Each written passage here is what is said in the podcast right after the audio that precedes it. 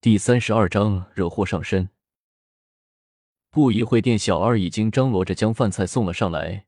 虽说是个小镇菜色，倒也齐全，鸡鸭鱼肉蟹虾果蔬一样，也不曾缺少。只摆了一大桌子，还在不停的上菜。又在大桌的边上摆放了一张方桌，才将古月所点的菜肴摆了上来。古月丝毫也不避讳的狂吞大嚼了起来，空盘子流水似的向下撤去。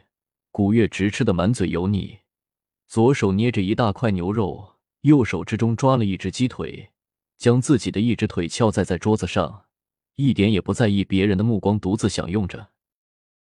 云望尘见了古月这副模样，只是心中觉得十分丢脸，生怕别人知道自己和古月相识一般的，只在旁边寻找了一处角落，随便取出了一些自山上所带来的干粮。要了一壶茶水，自己吃了起来。你怎么不吃啊？离我那么远做什么？真是怕什么来什么。云梦尘正在担心古月和自己说话被人知道自己和古月是一伙的，古月偏偏就在这个时候叫了起来，不由得郁闷了起来，开口道：“快吃吧，吃完我们好赶路。”你还没说，你离我这么远做什么？过来一起吃。古月很不满意的向着云梦尘说道。我不想去。云望尘话音刚落，就见古月气鼓鼓的双手一张，叫道：“契约第三，不陪主人吃饭者，天火焚其身。”云望尘见到古月站起来的时候，就知道大事不好。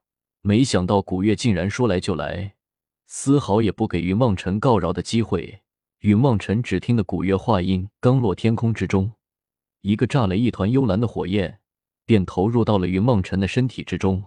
云望尘只觉得身体之中猛然一热，温度瞬时升高了起来，全身的血液犹如在瞬间沸腾，就要被蒸干了一般的嘴唇干裂了开来，留下了一丝丝的鲜血，旋即又被强大的热量给蒸成了水雾。过来坐下就没事了。古月似乎也不忍心看着云梦尘这副模样，挥挥手，向着云梦尘叫道。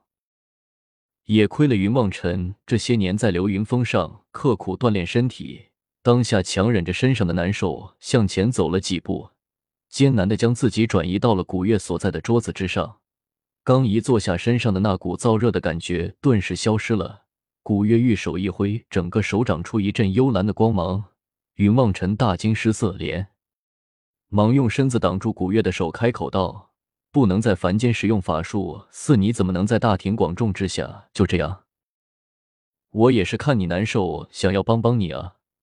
古月一脸无辜的向着云望尘笑道：“放心了，他们看不到的。”说着，那只幽蓝的手掌已然贴在了云望尘的胸口之上。云望尘只觉得一股清凉的感觉自古月的手掌传到了自己的全身，一种说不出的舒服的的感觉洋溢着全身。你做了什么？云梦辰好奇的向着古月问道。我看你被天火烧的那么痛苦，就用冷凝之法帮你降降温度啊，怎么样？我这个人不错吧？古月笑嘻嘻的向着云梦辰说道。不是说好了吗？你怎么又乱给我下咒？云梦辰想起来，刚才自己险些又被古月给烧死，不由得站起来，恼怒的说道。一紧张忘记了，没事没事，只要我吃饭的时候你陪在我身边不离开，我那就绝对安全了。古月望着云望尘，轻声的笑了起来。你狠！云望尘机会就要晕死过去，终于强自镇定住了心神，知道在这里不方便向着古月脾气，万一这个小姑奶奶再给自己来个什么稀奇古怪的咒语似，只怕自己就要出师未捷身先死了。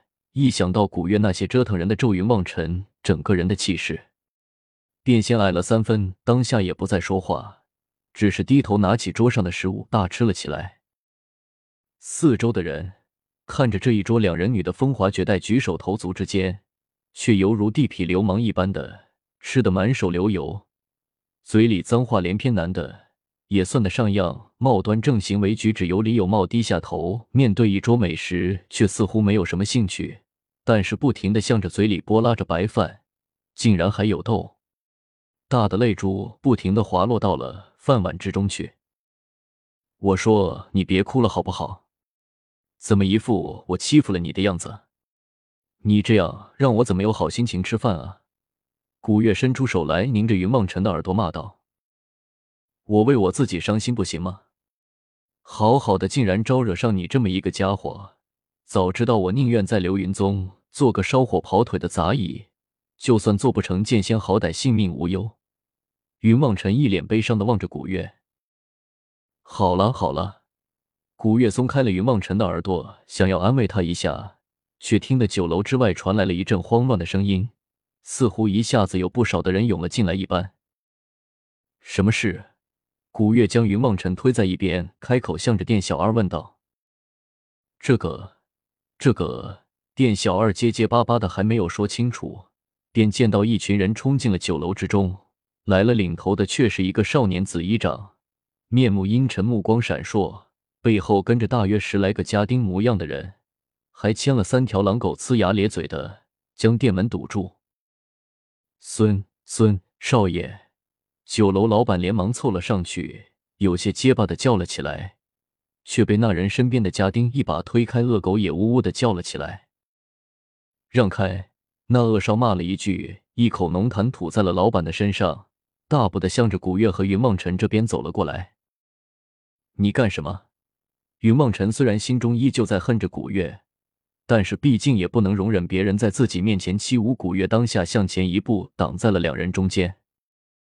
哼，听闻我这小镇之中来了一个角色，今日一见，果然是人间少有啊！那恶少望着古月就要落下口水来了，一般连声的说道：“你！”古月推开云望尘，站在那人对面叫道：“角色是什么意思？”我们少爷是说，姑娘你长得漂亮。恶少身边的家丁连忙开口说道：“那漂亮又是什么意思？”